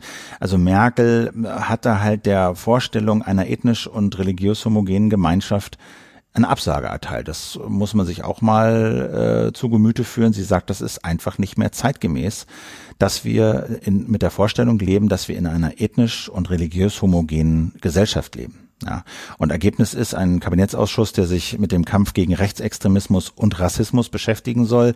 Äh, Annette Wittmann-Maunz von der CDU-Staatsministerin für Integration hat gesagt, Rex Rechtsextremismus ähm, sei derzeit die größte Gefahr in unserem Land und sie stellte so einen Maßnahmenkatalog vor, verlangte flächendeckendes Rassismusbarometer, was weiß ich nicht, was das heißt, aber irgendwo wahrscheinlich eine, eine Art, äh, das Ausmaß zu messen, mehr interkulturelle Weiterbildung und eben ein Hilfstelefon äh, Rassismus, wo man sich sich also als Opfer von Rassismus äh, zentral melden kann. Die Migrat Migrantenverbände, die hatten noch einen Masterplan Rechtsextremismus gefordert, der noch ein bisschen weiter ging, wie zum Beispiel Antirassismus und Demokratieförderung im Grundgesetz zu verankern. Das finde ich ja eigentlich auch einen guten Plan, weil dann zum Beispiel äh, diese Debatte, haben auch Hörer geschrieben, ja, wie sollen wir uns denn in der Schule verhalten? Wir sind Lehrer und Neutralität verpflichtet. Wenn das im Grundgesetz steht, ja, äh, wir sind zur Rechtsstaatlichkeit gegen Rassismus und für Demokratie verpflichtet, dann äh, gibt es dann keine Missverständnisse mehr über Neutralität, AfD, ja, nein. Also da muss man natürlich ganz ehrlich sagen, Philipp, ich will jetzt gar nicht diese Forderung nach Antirassismus und Demokratieförderung im Grundgesetz quasi in Bausch und Bogen verdammen. Aber Rassismus ist heute schon glasklar grundgesetzwidrig. Ne? Wir haben heute schon in Artikel 3 des Grundgesetzes ein ähm, Diskriminierungsverbot. Ähm, natürlich kann man alles immer noch ein bisschen deutlicher ins Grundgesetz schreiben, aber äh, im Kern ist es heute schon geltendes Verfassungsrecht. Und auch heute schon ähm, kann man zentralen AfD-Thesen, ja, die äh, die Menschen unterschiedlich wertvoll finden, je nachdem, was diese Menschen für eine Hautfarbe haben oder welchen Geburtsort sie im Pass stehen haben, kann man eine glasklare Absage erteilen. Das ist auch heute schon mit Grundwerten unserer Verfassung, auch mit der Menschenwürde Garantie nicht vereinbar. Und insofern würde ich da jede Lehrerin und jeden Lehrer ähm, ermuntern, unter Berufung auf das Grundgesetz in aller Deutlichkeit zu sagen, dass die AfD diesen Anforderungen nicht entspricht in zentralen Punkten ihrer Programmatik. Ja. Also ich fand. War übrigens ein kleiner Hinweis ja. an der Stelle, ein ganz interessanter Beitrag diese Woche ähm, in der FAZ, ähm, die nämlich mal eine ganze Reihe ähm, von Formulierungen von Vertreterinnen und Vertretern, und ich glaube, es sind fast alles Männer, der AfD zusammengestellt hat, ein Beitrag von Justus Bender, ähm, wo man also eine wunderbare Argumentationshilfe bekommt, warum eigentlich die AfD nicht fest auf dem Boden des Grundgesetzes steht. Jedes einzelne dieser Zitat ist schockierend und eben mit den Werten unserer Verfassung ganz sicher nicht vereinbar. Ähm, haben wir in den Shownotes verlinkt. Äh, mit anderen Worten, da kann man sich bedienen und zum Beispiel als Lehrerin oder als Lehrer sagen, also eine Partei, die sowas vertritt, der gegenüber kann man nicht neutral sein. Gerade in einem Unterricht, ähm, der eben auf die Werte unserer Verfassung verpflichtet ist. Das steht ja heute schon in allen Schulgesetzen. Also ich fand insgesamt, dass da ähm, dieser Eindruck sich so ein bisschen verfestigt, den wir ja auch in den letzten Lagen schon hatten, dass dieser Begriff Rassismus und das Problem Rechtsextremismus jetzt wirklich auch in den politischen Eliten, in den Debatten angekommen ist und, äh, und in seiner Bedeutung zumindest verbal Niederschlag gefunden hat. Was das dann im Einzelnen in Taten und Gesetzen heißt, das muss man abwarten. Zum Beispiel dieses Demokratiefördergesetz, das kommt nicht so recht vom Fleck. Das ist eine Idee von der Familienministerin äh, Giffey. Ähm, äh, also wir haben es auch schon gesagt, zwar finanziert der Bund Programme zur Demokratieförderung und Extremismusprävention jedes Jahr mit so einem dreistelligen Millionenbetrag, aber diese Förderungen für so äh, Programme wie Demokratie leben und so, die sind eben befristet. Das äh, schreibt der Bundesrechnungshof vor und das macht natürlich die Arbeit für die geförderten Projekte extrem schwierig. Ja, dazu kleine Ergänzung dazu. Ja. Wir hatten das Thema ja schon mal, weil ich ja im November war es, glaube ich, mal auf einem Panel saß mit dem zuständigen Menschen aus dem Ministerium, der das Programm Demokratie Leben verwaltet, als Referatsleiter, ähm, der das so ein bisschen genauer erklärt. Also der Ärger mit dem Bundesrechnungshof ist nur ein Symptom. Das, äh, weil der Bundesrechnungshof ja keine eigenen Entscheidung, keine eigene Entscheidungsgewalt dafür hat, ja, ja. Äh, wie Geld ausgegeben wird. Der Bundesrechnungshof kann eben nur auf die Einhaltung von Vorschriften pochen. Und das Problem ist, dass der Bund leider nur die Kompetenz hat für Pilotprojekte, weil Bildung eigentlich Ländersache ist. Und die Länder haben dem Bund bislang nur zugestanden, dass er so zwei, drei Jahre irgendwelche Pilotprojekte fördern kann. Und danach ist immer die Frage, übernimmt das Land jetzt dieses Programm oder muss das wieder eingestampft werden? Das ist der totale Wahnsinn. Ja, da werden irgendwelche, ähm, irgendwelche ähm, Bildungsstellen, Bildungsstätten aufgebaut ähm, und nach drei Jahren geht dann das Licht wieder aus. Und die Idee von diesem Demokratiefördergesetz ist eben, dass solche Projekte dauerhaft gefördert werden können. Wahrscheinlich müssten die Länder da zustimmen und so, aber das ist zumindest Das wäre quasi eine Anschlussfinanzierung. Ne, dass ja. es also dauerhaft äh, solche Projekte gibt. Seehofer Innenminister äh, ist offenbar sogar dafür, aber die Unionsfraktion äh, sträubt sich dagegen mit der Begründung, die Maßnahmen müssten eben immer auf ihre Wirksamkeit und die Projekte auf ihre Wirksamkeit geprüft werden und deswegen sei so eine Befristung eben sinnvoll. Ja gut, das ist ja immer so bei öffentlichen ja. Förderungen, dass die nicht äh, bis, äh, bis, bis zum St. Nimmerlandstag vergeben. Das ist, ein, das ist ein, wirklich ein Scheinargument. Selbstverständlich sind die immer befristet. Die Frage ist, gibt es überhaupt die Chance auf eine Anschlussförderung oder ist nach drei Jahren zwingend Schluss? Ist Default sozusagen, ja, ihr kriegt eine Anschlussförderung, ihr werdet geprüft und im Fall des Falles endet's halt oder genau. so. Ne? Das genau. ist natürlich schon andere, andere, andere Voraussetzungen. Und äh, was man in dem Kontext auch erwähnen muss, ist, Deutschland ist nicht nur jetzt verbal ein Einwanderungsland, sondern eben seit ein paar Monaten auch noch stärker gesetzlich verankert. Ne? Also es gibt ja, haben wir auch schon drüber gemöglich gesprochen letztes Mal, als das, als die Eckpunkte genannt wurden, aber jetzt ist es eben Gesetz, ne? mehr legale Einwanderungsmöglichkeiten nach Deutschland. Seit Anfang gibt es das Beschäftigungsduldungsgesetz, erleichtert also Betrieben auch Flüchtlinge, die nur geduldet sind, als Azubis und Mitarbeiter einzustellen und eben längerfristig hier zu behalten. Und seit 1. März gibt es eben auch das Fachkräfteeinwanderungsgesetz als zweiten Teil dieses Pakets, wo eben Fachkräfte aus Nicht-EU-Ländern leichter nach Deutschland einreisen können, um hier zu arbeiten.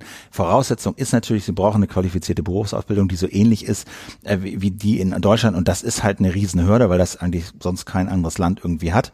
Unter bestimmten Umständen dürfen die Fachkräfte aber auch kommen, um hier eine, eine Stelle zu suchen. Ja. Gut, ich meine, wir haben dieses Gesetz ähm, schon mal ganz ausführlich besprochen in der Lage. Da können wir jetzt in dieser Stelle ja. quasi auf eine frühere Folge verweisen. Ähm, was vielleicht noch ganz wichtig ist in diesem Kontext, ähm, das hilft natürlich all den Menschen nicht, die aus humanitären Gründen nach Deutschland flüchten. Das ist das große Problem. Stichwort Spurwechsel.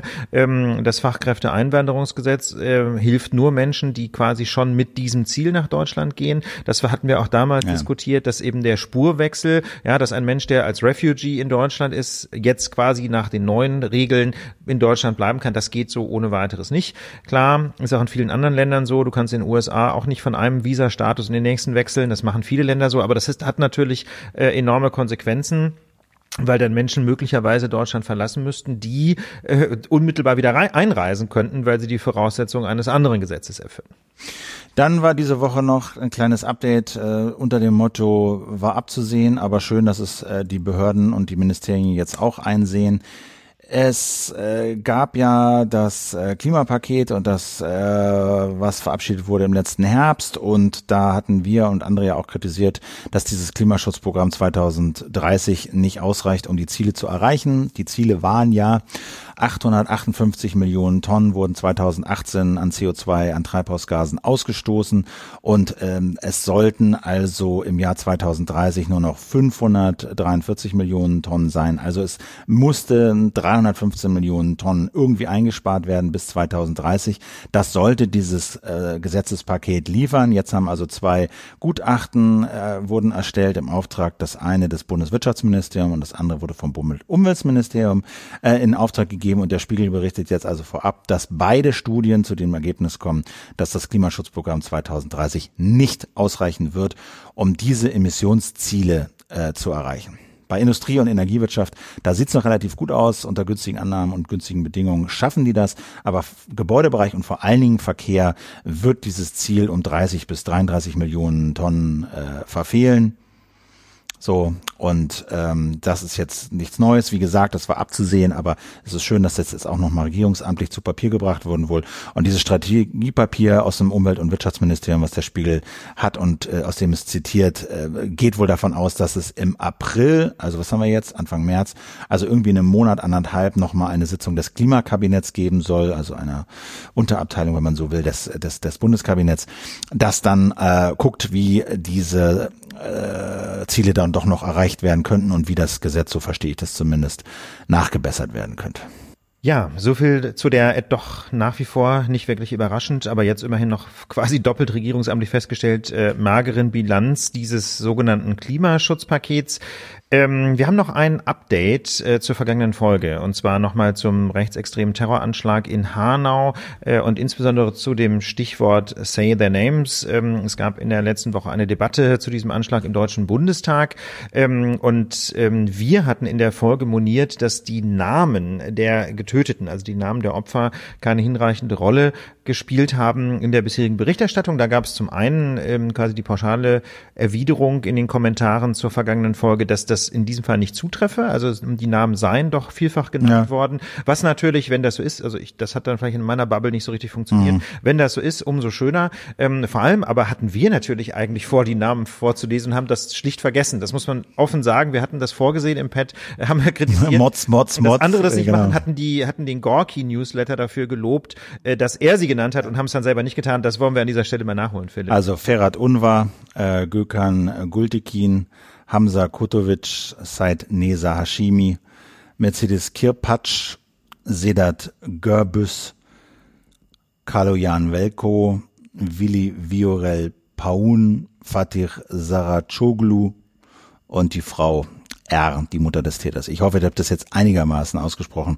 Wenn nicht, bitte ich um äh, Nachsicht. Das sind die Menschen, äh, die ermordet wurden. Ja, eine gute Nachricht außerdem, die Polizei spricht nicht etwa, äh, wie das früher häufig vorkam, von Fremdenfeindlichkeit, ein Begriff, den man sich mal schenken kann, weil es ja gerade nicht um Fremde geht. Wer von Fremdenfeindlichkeit redet, übernimmt im Grunde das rassistische und feindliche Framing der Attentäter. Ja, deswegen, man, ähm, deswegen darf man diesen Begriff nicht mehr verwenden und es ist einfach schön zu sehen, dass die Polizei entsprechend entsprechend von, äh, inzwischen auch von Rassismus spricht, was eben ganz genau tatsächlich die Ursache dieser, dieser barbarischen Tat war. Ähm, ein weiteres Feedback ähm, betrifft einen, einen, muss man einfach sagen, einen Versprecher oder eine sprachliche Ungenauigkeit von mir aus der letzten Folge. Ich hatte nämlich irgendwann davon gesprochen, der Täter habe einen Waffenschein gehabt. Das ist falsch. Er war Inhaber einer sogenannten Waffenbesitzkarte. Wo ist da der Unterschied? Philipp, der Waffenschein ist mehr. Ja, der Waffenschein bedeutet Führen einer Waffe in der Öffentlichkeit. Also dürfen nur ganz wenige, besonders gefährdete Personen, Sicherheitsdienste, Geldtransporter, so dass also die Waffe wirklich sichtbar ist in der Öffentlichkeit. Ja, oder meinetwegen auch unterm Sakko, ne? Aber, Aber jedenfalls die dabei zu du haben. darfst damit rum, rumlaufen. Genau, so, und ne? das, äh, bei der Waffenbesitzkarte ist das nämlich anders. Ähm, das ist das, was typischerweise Sportschützen haben oder auch Jägerinnen. Ähm, da, die äh, dürfen eine Waffe tatsächlich besitzen, deswegen heißt das Ding Waffenbesitzkarte. Ähm, das ist aber an strenge Auflagen geknüpft. Insbesondere müssen sie zu Hause zum Beispiel Waffenschränke haben oder andere äh, Modalitäten für eine sichere Aufbewahrung. Und in der Öffentlichkeit und beim Transport dürfen die Waffen gerade nicht schussbereit sein. Ähm, aber natürlich, das heißt, die kann man dann immer nur irgendwie gut verpackt äh, und auch zum Beispiel Waffe und Munition, getrennt transportieren und dann in, zum Beispiel in einem Schießstand oder wenn man einen Jagdschein hat, äh, im Wald auspacken und da irgendwie auf die Jagd gehen. Aber ich meine, klar ist auch, ja, wer Waffen besitzen darf, der kann sie natürlich auch rein technisch für Amokläufe missbrauchen. Genau. Das ist völlig klar. Dazu muss man noch sagen, es gab äh, zu Hanau jetzt auch eine Debatte im Bundestag, also wo auch der Opfer gedacht wurde, wo auch, finde ich, sehr offen die rassistischen äh, Motive benannt wurden, wo auch der Fraktionschef der äh, Unionsfraktion äh, eindeutig gesagt hat, dass derzeit Rechtsextremismus und Rassismus das größte, die größte Bedrohung für den Staat sind.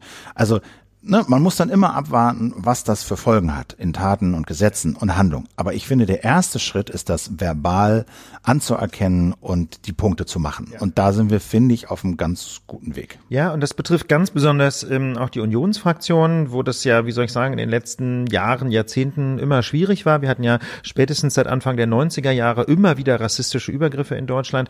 Ähm, und das so in dieser Deutlichkeit wirklich zu kritisieren ähm, und insbesondere auch Rassismus als Ursache zu benennen, das sehe ich als deutlichen Fortschritt, gerade bei der Union.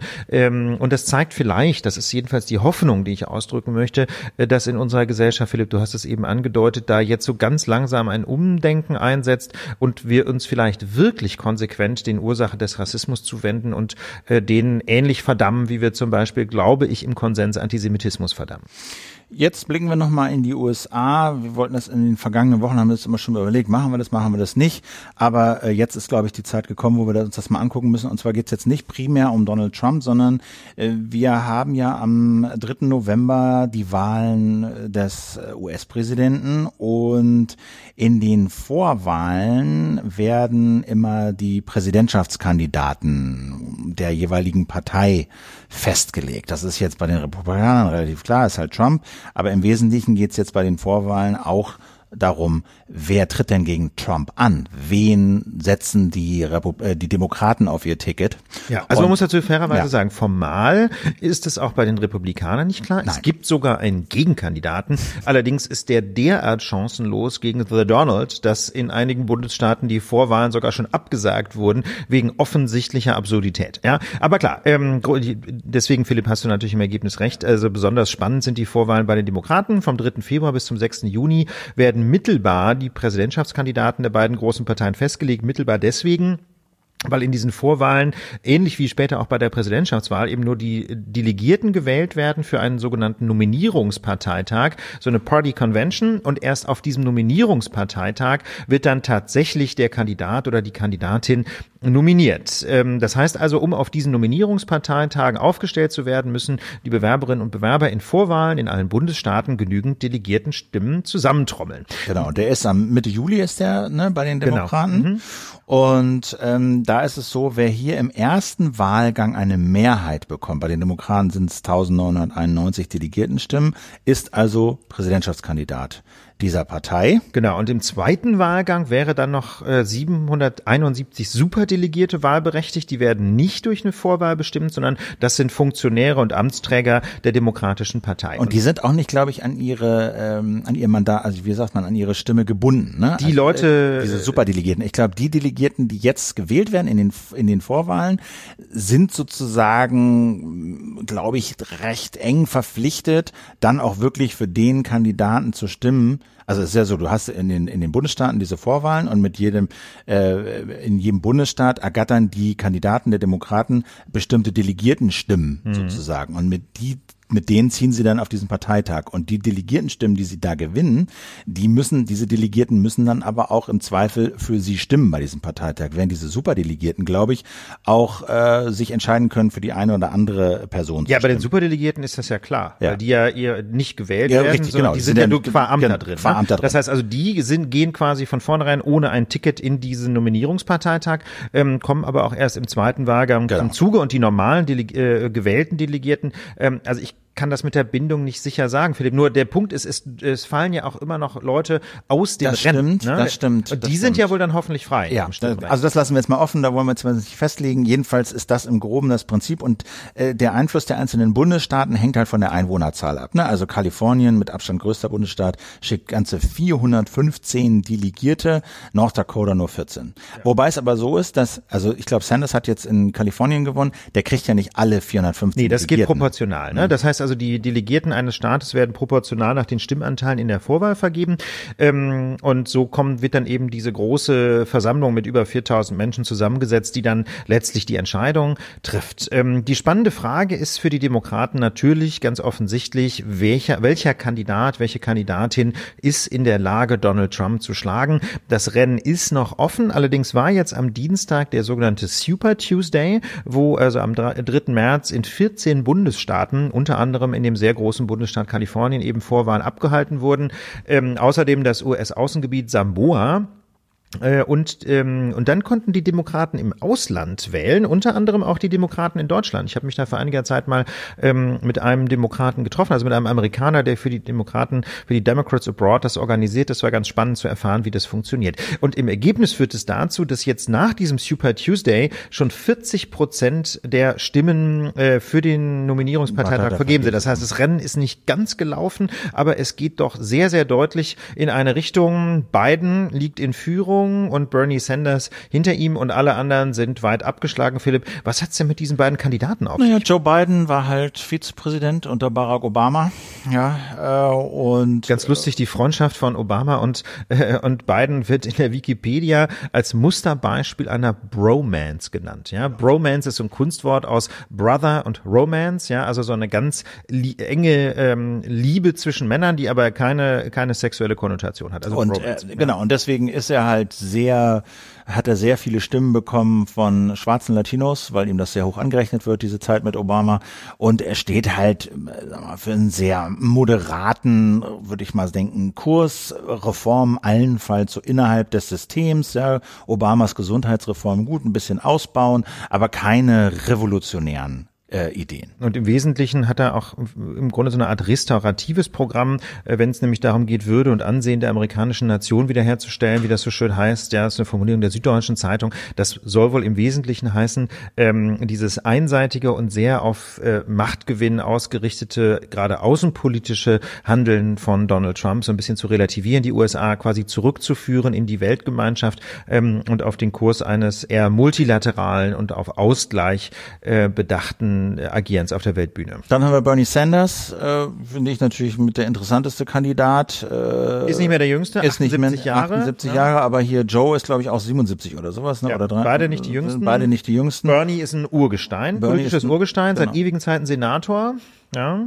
Und ähm, der gilt für US-Verhältnisse als sehr links, bezeichnet sich selbst als demokratischen Sozialisten gemessen an seinem Programm würde man in Deutschland vielleicht ihn eher als Sozialdemokrat bezeichnen. Ne? Ja, also aber das ist natürlich, wenn man, weiß, wie das amerikanische politische Spektrum so liegt, ähm, da ist halt alles einfach einen ganz gewaltigen Satz weiter nach rechts gerückt oder konservativer. Natürlich alles immer nur bedingt vergleichbar. Äh, aus deutscher Perspektive jetzt nicht so wahnsinnig revolutionär. Erfordert als ganz zentrale ähm, Idee eine staatliche Krankenversicherung für alle. Ja, wobei die, wenn ich das richtig verstehe, aber steuerfinanziert wäre. Ne? Ja, ja. Und das ist dann schon noch mal anders als in Deutschland. Also, dass du wirklich eine staatliche Krankenversicherung hast. Ja, gut, ich meine, bei uns ist sie halt beitragsfinanziert, aber ja auch Pflicht, ne? Also ja. jedenfalls für alle abhängig also, Beschäftigten im Prinzip. Also für, ne? für die Amerikaner wäre das eine absolute Revolution, äh, wenn, wenn sie das hinkriegen würden. Und das würde aus unserer Sicht natürlich für viele einen riesen Vorteil bieten. Ist ein bisschen unklar, wäre natürlich sauteuer. Aber das ist äh, auf, auf der einen Seite, aber man würde halt auch viel Gerechtigkeit wahrscheinlich äh, dafür bekommen und weniger Ungleichheit. Aber das ist die und eine also, der zentralen. Also mal ganz ehrlich, Philipp, da könnte man auf der anderen Seite eine Menge Geld einsparen, zum Beispiel bei der Kriminalitätsbekämpfung. Ne? Wenn das ist doch ein, jetzt eine Binsenweisheit, dass Armut eben sehr häufig äh, oder ganz schle generell schlechte soziale ähm, Verhältnisse, schlechte Bildung, dass die eben sehr häufig auch zu Kriminalität führt. Also da könnte man auf der anderen Seite eine Menge Geld einsparen. Aber ähm, Philipp, du hast es schon angedeutet, Bernie gilt halt vielen Amerikanern als ziemlich extrem und das führt uns ähm, zu der zentralen Diskussion, die jetzt auch gerade bei den Demokraten geführt wird, nämlich der Diskussion um die sogenannte Electability, ja, also die Wählbarkeit auf Deutsch, die Chancen, sich gegen Donald Trump durchzusetzen. Kann sich denn die Mehrheit der Amerikanerinnen und Amerikaner wirklich für Bernie erwärmen? Das ist die Frage, ne? So, also ähm, er hat natürlich seine feste Followerschaft, er hat eine riesen Netzwerk, viele Spenden, unglaubliche Graswurzelorganisationen. Ja, das ist echt das Stichwort, ne? Denn also die großen, die großen Industrieverbände und auch andere große Lobbyorganisationen können mit ihm gar alle, nichts anfangen. Nee, haben ne? alle Angst vor ihm. Ne? Genau, aber deswegen, deswegen muss der seine Kohle wirklich an der Basis einsammeln. Ne? Das heißt also, der Wahlkampf von Bernie Sanders wird wirklich mit ein Dollar, zwei Dollar, fünf Dollar Spenden finanziert. Ähm, auf der anderen, also dass man sieht schon, der hat einfach sehr, sehr viele Menschen eine ganz breite Followerschaft. Auf der anderen Seite sorgen sich gerade so Menschen in der, Demo in der Elite der Demokratischen Partei, er sei zu extrem, ja, er vertrete ja, es, zu viel Staat. Weil, weil, weil, weil es ja bei der Wahl letztlich also die Demokraten stehen ja vor der Wahl. Wählen wir das, das, das, den, das Richtige ja. oder wählen, wählen wir Trump ab? So, das ist so ein bisschen die Frage. Ja, machen wir jetzt inhaltlich, machen wir uns das reine Programm, wählen Bernie, riskieren aber, dass viele unentschiedene Wähler, die vielleicht noch nicht wissen, ob sie jetzt Demokraten oder Republikaner wählen, im Zweifel bei Bernie äh, die Flucht antreten, weil ihnen das zu sozialistisch, zu links, zu viel Staat ist und dann gar nicht wählen oder oh, ja, Trump genau. wählen. Ja, ich meine, das ist natürlich das große Risiko. Wir kennen das ja aus dem letzten US-Wahlkampf, ne, dass einer der vielen schmutzigen Tricks, die Donald Trump angewendet hat, war ja die sogenannte asymmetrische Demobilisierung. Ja, auf Deutsch, er hat ganz gezielt äh, versucht, durch Fake News und auch durch andere äh, Propagandamethoden dafür zu sorgen, dass Menschen möglichst zu Hause bleiben, von denen er fürchtet, dass sie demokratisch wählen. Also beispielsweise hat er das sehr erfolgreich gemacht ähm, mit Menschen mit kubanischem Migrationshintergrund Hintergrund, die vor allem in Florida leben, ja einer der berühmten Swing States, ähm, indem er denen alle möglichen Lügengeschichten erzählt hat. Ich kriege nicht mehr auf die Reihe, welche das waren, ähm, die einfach für Menschen mit kubanischem Hintergrund schwer zu ertragen sind. Und dann, sie haben die zwar noch lange nicht Trump gewählt, aber sie sind zu Hause geblieben. Und wenn die Wahl eng ist, und das ist sie ja in den Swing States, in den Wahlen, in den Bundesstaaten, die nach rechts oder nach links kippen können, dann reicht es möglicherweise schon, wenn er einfach ein, zwei Prozent möglicher demokratischer Wähler zu Hause ähm, bleiben lässt. Und genau das ist, glaube ich, die Angst der meisten oder vieler Menschen in der Demokratischen Partei, dass einfach ähm, Bernie Sanders äh, oder seine die, die Thesen von Bernie Sanders sich so gut von Trump irgendwie polar ähm, irgendwie aufgreifen. Seine, ja, das, also das ist das oder andersrum formuliert. Die haben so ein bisschen Angst, dass es Trump gelingen könnte, gegen Bernie Sanders zu mobilisieren und zu polemisieren, was dann noch lange nicht dazu führt, dass die Leute ihn wählen, aber sie bleiben dann halt einfach zu Hause, weil ihnen Bernie Sanders irgendwie dann doch zu links ist und zu kommunistisch oder was der Himmel Genau, ist. und da kommt halt Joe Biden ins Spiel, ne, hat halt die staatsmännische Vizepräsident und so hat keine berauschenden Reden gehalten, war bei diesen Debatten, die es da immer gibt, nicht besonders überzeugend. Aber jetzt sind halt äh, ein, zwei, drei, vier von den anderen recht moderaten Kandidaten, die da noch im Feld rumliefen, ausgeschieden, so dass sich äh, die moderaten und eher konservativen äh, Demokraten jetzt auf Bernie geeinigt haben, äh, mehr oder weniger auf, auf, auf Joe Biden geeinigt haben und ihn halt in diesen Vorwahlen vor allen Dingen gewählt haben und jetzt ihm jetzt halt diesen Vorsprung da verschafft haben. Ob er das ins Ziel retten kann, ist, ist offen, aber einer von den beiden wird's werden. Das ist jedenfalls äh, nach heutigem Stand extrem wahrscheinlich. Also ich wüsste nicht, wie da noch ein weiterer Kandidat aus dem Hut gezaubert werden sollte. Ja, wir kommen zu unserem letzten Punkt äh, und haben noch ein kleines Update für euch vorbereitet ähm, zum Stand der Corona-Pandemie. Denn man muss es deutlich sagen, das Virus breitet sich aus. Auch in Berlin sind inzwischen, ich glaube, 13 Fälle bekannt, ja, Stand heute Abend. Wahrscheinlich ja. sind es inzwischen auch 15 ja. oder so. Ähm, und wir sind weiter auf der Suche nach einer vernünftigen Haltung irgendwo zwischen egal und Panik. Beides ist, glaube ich, nicht gut. Weder egal noch Panik ist die richtige Haltung. Philipp, fangen wir an mit so einem kleinen bisschen Statistik. Wie sieht's aus? Ja, also weltweit äh, zählt zählt äh, die WHO jetzt über 95.000 Infizierte. Viele davon, muss man sagen, sind aber auch schon wieder gesund, ja, Zehntausende. Äh, es gibt über 3.200 Tote, Infizierte in äh, 79, 80 wahrscheinlich mittlerweile Ländern. Also wirklich eine globale Pandemie. In Deutschland sieht es so aus, dass alle Länder Infizierte haben, bis auf Sachsen-Anhalt gibt in Deutschland, stand heute Morgen irgendwie 349 Fälle, also es werden irgendwie 350, irgendwas wird es sein äh, die halt infiziert sind. Die Menschen, das hat das Robert Koch Institut auch gesagt, haben sich überwiegend in Deutschland infiziert. Also das sind jetzt nicht Leute, die aus dem Ausland hier eingereist sind, sondern die haben sich in Deutschland bei Infizierten angesteckt.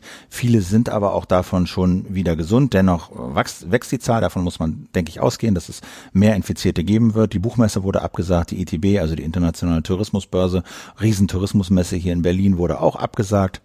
Ähm, ich lausche hin und wieder mal in diesen Podcast des NDR äh, mit äh, den ähm, Virologen der Charité und der sagt, ihre die Labors kommen auch so ein bisschen langsam an die Grenzen der Kapazität. Ja. Also die können jetzt nicht beliebig Personal einstellen und neue Maschinen kaufen. Äh, die Reagenzien Hersteller, sagt er, kommen auch so ein bisschen an ihre Grenzen. Reagenzien, das sind die Chemikalien, die man für Tests nutzt. Genau, ne? ne? die müssen alle hergestellt werden und ausgeliefert werden und so.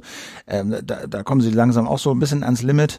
Ähm, äh, das ist so ein bisschen, ein bisschen der Stand. Wir müssen, denke ich, davon ausgehen, dass es weitergeht. Das sagen alle. Jens Spahn sagt das, Robert Koch Institut sagt das. Ja, natürlich, wieso das Na. jetzt mit einmal aufhören? Ne? Also, also das, das ist klar. Ähm, ich war die letzten, ne, letzte Woche in Brüssel, sollte da eigentlich im Europäischen Parlament an so einem Panel teilnehmen. Das fiel dann aus, weil genau am Abend vor dem Panel ähm, ein Lockdown verhängt wurde über das Europäische Parlament. Ja, also nur noch Mitarbeitende und Mitglieder des Parlaments dürfen ins Gebäude rein und Greta. Ja, es gab eine Sonderveranstaltung mit Greta irgendwie zum EU-Umweltplan, Klima, Klimaplan genau. Aber ganz ehrlich, ich finde, dieses Beispiel zeigt auch sehr schön, dass viele Entscheidungen irrational sind. Also zum Beispiel Großveranstaltungen abzusagen oder Fußballspiele abzusagen, macht ja Sinn, weil das eben Menschenansammlungen ja, aber sind. Das passiert ja nicht. Das also passiert. In, in, Italien finden sie ohne Zuschauer statt. Gut, okay. aber in Deutschland finden sie noch statt. Ja, also das ist nicht so gut, aber jedenfalls grundsätzlich mal, das macht Sinn, solche Großveranstaltungen abzusagen. Aber dieser Lockdown im Europäischen Parlament zum Beispiel ist totaler Quatsch. Das führt nämlich dazu, habe ich selbst beobachtet, die Leute kommen dann aus dem Parlament raus und treffen sich in den umliegenden Cafés äh, mit ihren Gästen, weil die Gäste ja nicht mehr ins Parlament dürfen. Das heißt, anstatt dass drei oder vier Menschen in einem Meetingraum sitzen im Europäischen Parlament, sitzen Hunderte von Parlamentariern und deren Staffer in, in demselben Café und niesen sich alle an. Ja? Das heißt, wenn da auch nur einer Corona hat, ist das gesamte Parlament auf einmal krank. Also da muss man ganz ehrlich sagen, natürlich versuchen jetzt alle, wie soll ich sagen, VerantwortungsträgerInnen äh, versuchen jetzt sinnvolle Maßnahmen zu finden, aber man sieht auch sehr deutlich, wie mitunter übers Ziel hinausgeschossen wird. Ähm, ich denke, ich, Philipp, du hast es angedeutet, jetzt ist auch so ein bisschen einfach gefragt, Ruhe bewahren, sinnvolle Maßnahmen treffen, ja, Großveranstaltungen absagen, ja. aber jetzt nicht irgendwie alle Gebäude schließen, ja. Es sei denn, man sagt halt, wir stellen ganz die Arbeit ein, aber wie gesagt, Gebäude schließen, sodass die Menschen sich ringsum in Cafés treffen, ist, glaube ich, nicht die Lösung. Das ist nicht die Lösung, aber ich würde schon sagen, und das hat ja der Drosten, dieser Virologe der Charité auch in dem Podcast gesagt, er sagt, also sowas wie Fußballspiele müssen nicht sein. Also äh, das, es sind ja nicht nur die Stadien, ja, wo kann man sagen, ja auch die kann, U-Bahn dahin, kannst ja sagen, okay, ist frische Luft und so, ist vielleicht jetzt nicht ganz so dramatisch, hm, aber das sind ja die Züge, die U-Bahn, da kommen ja Tausende und das ist ja nicht über über das ganze Wochenende äh, geht das und das wäre vielleicht so ein Punkt. Natürlich ist das mega unpopulär, das ist überhaupt keine Frage, aber das sagt er, wäre so eine wäre so eine Frage, äh, die man sich echt überlegen sollte, sowas abzusagen. Oder ganz viel Homeoffice ist auch eine Lösung. Ja, ne? Homeoffice. Also Homeoffice ist die Lösung. Warum müssen die Leute in stickigen schicken Offices sitzen, wenn sie sowieso im Wesentlichen an ihrem eigenen Laptop arbeiten. Ne? Meetings kann man wunderbar verlagern ähm, auf irgendwelche Konferenzcalls und so. Das funktioniert nicht für immer. Natürlich müssen Kolleginnen und Kollegen auch irgendwann mal, wie das so schön heißt, face-to-face -face, sich gegenüber sitzen. Aber man kann jedenfalls äh, versuchen, möglichst viele im Homeoffice zu lassen. Ich äh, habe auch diese Woche nur ganz wenig in meinem Büro Zeit verbracht, äh, weil ich einfach denke, dass ich, ich kann auch woanders arbeiten. Ja, und, und ja. das sind halt relativ kleine Maßnahmen. Man wiederholt sich da, ne? Nicht die Hände schütteln, nicht umarmen, einen zwei Meter Abstand halten, genau. Äh, in die Armbeuge husten oder irgendwo anders hinhusten, Hände waschen, habe ich gesagt. Das sind alles Maßnahmen, äh, die die Wahrscheinlichkeit, dass man den Virus von einem Menschen auf den anderen überträgt, extrem minimieren. Und darum geht's. Ne? Darum Risiken geht's. minimieren, damit diese berühmte R-Zahl, also die Zahl, wie viele Menschen steckt ein Infizierter im Schnitt an, möglichst gering halten kann. Wichtiges Update noch zum Stichwort Wartezimmer. Wir hatten in der letzten Woche äh, diese deutsche Wartezimmer. Wir stecken uns munter gegenseitig an, Kultur kritisiert. Da haben sich ein paar Hausärzte bei uns gemeldet und gesagt, in der Tat, Riesenquatsch dieser Wartezimmer, ähm, weil die dortige Infektionsgefahr in der Tat extrem hoch ist. Vielen, vielen Dank für das Feedback. Ähm, die Lösung, auf die uns einige hingewiesen haben, sind Arztgespräche per Video. Also gibt es zum einen äh, Anbieter wie zum Beispiel teleklinik.com, äh, die eine App anbieten, wo man Hast sagt, ich habe was, ich habe die nicht ausprobiert, mhm. nö, ich habe ich habe die ehrlich gesagt von jetzt durch eine Empfehlung bekommen von einem Arzt, habe ich nicht selber ausprobiert, kann ich also nichts zu sagen, ob die was taugt, äh, ist aber immerhin von der Landesärztekammer Baden-Württemberg irgendwie zugelassen diese App. Und die Idee ist halt einfach, ähm, man gibt in der App äh, macht in der App ein paar Angaben und bekommt dann einen Arzt aus einem Pool von Vertrauensärzten zugewiesen. Und dann geht die weitere Beratung eben per Video Videochat. Dazu muss man aber auch nicht diese App einsetzen. Ein anderer Arzt hat uns darauf hingewiesen, dass inzwischen quasi Arzt-Patientengespräche nicht nur per Telefon zulässig sind, sondern auch per Videochat und darüber kann man auch ähm, eine Krankschreibung bekommen. Mit anderen Worten, man kann als Arzt mit dem äh, mit dem Patienten der Patientin ähm, auch zum Beispiel mit FaceTime-Video telefonieren, wo man sich ja tatsächlich sehen kann und auf diese Art und Weise ein verantwortliches Arztgespräch führen. Es kann dann natürlich die Situation eintreten, dass ähm, äh, die Medizinerin zu dem Ergebnis kommt: Nein, diesen diesen Menschen muss ich live sehen, klar. Aber jedenfalls für einfache Diagnosen wie äh, schwere Erkältung reicht auch eine solche Konsultation. Und das Schöne für Ärztinnen und Ärzte: Man kann die ganz normal abrechnen, denn die beiden äh, Beratungsziffern nach der der Gebührenordnung für Ärzte. Ziffer eins, ja, Beratung, auch telefonisch. Oder Nummer drei, eingehende, das gewöhnliche Maß übersteigende Beratung, auch mittels Fernsprecher.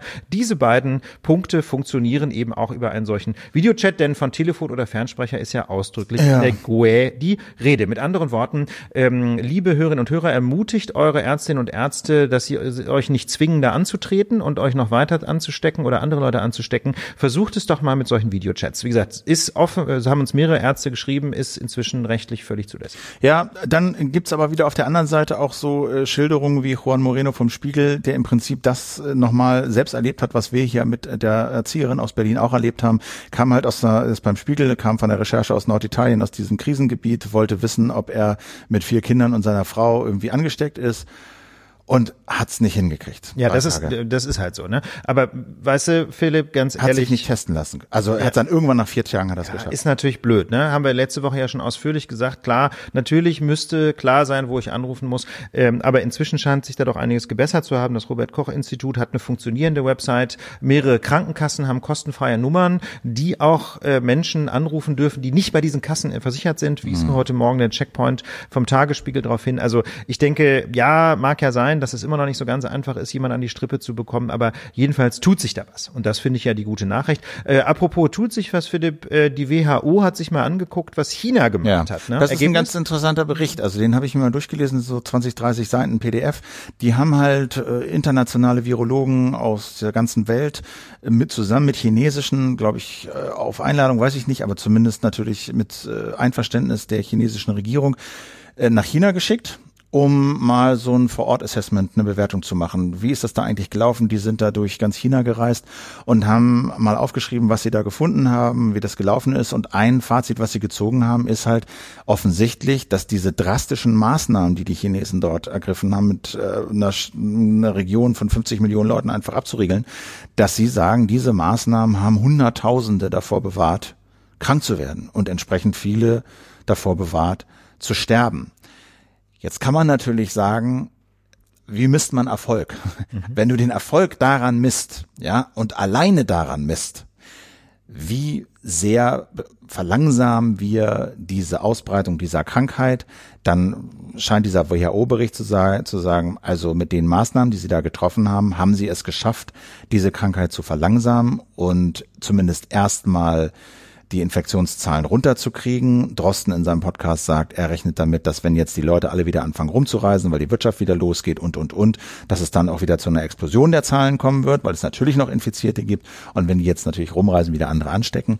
Aber da muss man einfach sagen, in so einem System, es ist halt immer eine Frage der Verhältnismäßigkeit. Ja, ja wir könnten hier in Deutschland auch sagen, hey, bevor das jetzt hier alles losgeht, sagen wir einfach Quarantäne für alle. Mhm. Ja, ja. niemand geht mehr arbeiten, kein Zug nee. fährt mehr.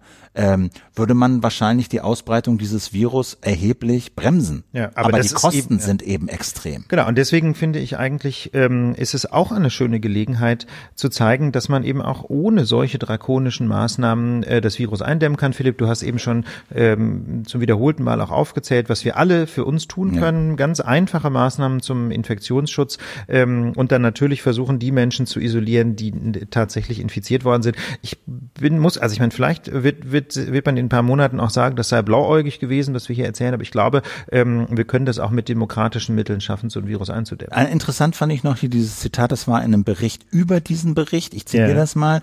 Two, two widely used mobile phone apps, Alipay and WeChat, which in recent years have replaced cash in China, helped enforce the restrictions because they allow the government to keep track of people's movements and even stop people with confirmed infections from traveling. Ja, mit anderen Worten, also in China ist ähm, Bargeld weitgehend ersetzt worden durch zwei Apps, Alipay und WeChat. Ähm, und diese beiden Apps haben dabei geholfen, äh, Reisebeschränkungen durchzusetzen, weil sie der Regierung erlauben, ähm, die Bewegung der Menschen zu verfolgen.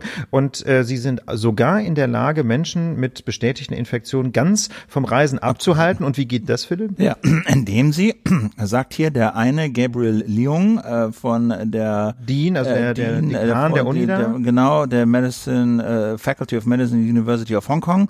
Er sagt, every person has a sort of traffic light system. Color codes on mobile phones in which green, yellow and red designate a person's health status, let guards at train stations and other checkpoints know who to let through. Du musst sich mal überlegen, also, dass also, du so ein Ampelsystem ja. auf deinem Smartphone hast, wo ja. drauf steht, infiziert, nicht infiziert, durchlassen, nicht durchlassen. Das sind Methoden, die wünschen wir uns hier, glaube ich, nicht. Nee, also und, und WeChat gibt's ja sogar in Deutschland, ne? Habe ich auch schon mal eingesetzt, aber ich glaube, das ist äh, generell vielleicht nicht die allerbeste Idee. So. War auch mehr so ein Scherz. Ähm, ja, damit sind wir am Ende dieser Sendung. Ähm, wir drücken euch die Daumen, dass ihr gesund bleibt. Haltet, äh, haltet die ganz einfachen Hygienetipps ein, äh, dann schützt ihr euch und eure Umgebung. Ähm, wenn ihr, wenn ihr euch krank fühlt, bleibt zu Hause. Das gilt immer. Das hilft vor allem auch gegen die Grippe. Aber sollte euch das Virus erwischen, ist das auch ganz wichtig. Und geht nicht ins Wartezimmer. Geht nicht ja? und lasst euch gegen diese Grippe impfen. Die normale Grippe. Gegen genau. die normale Grippe. Die ist nämlich viel gefährlicher. Erstens ja? ist sie gefährlich und zweitens, wenn man sich infiziert mit Corona. Ja. Dann, dann noch Grippe. Du willst dann auf keinen Fall auch noch eine Grippe kriegen. Nee, also eine Grippeschutzimpfung ist sowieso super. Ich hatte vor 20 Jahren mal eine richtige Virusgrippe und ich kann jedem nur sagen, Grusel, Grusel. Ja? Grusel, Grusel. Und offensichtlich gibt's auch viele Hausärzte und Hausärztinnen, die nicht, die nicht gegen, ja. nicht gegen, also, also man fragt sich. Okay, also so viel, so viel zum Thema Viren und so viel zur Lage der Nation, denn die ist hiermit umfassend und abschließend erörtert. Wir hoffen, euch hat diese Folge gefallen. Kauft euch ein Ticket für Hamburg, wenn ihr uns live erleben wollt am 18. April abends um 20 Uhr auf Kampnagel ist es soweit. Tickets unter lage.live und damit wünschen wir ein schönes Wochenende und sagen Tschüss. Tschüss. Tschüss. Tschüss. Tschüss.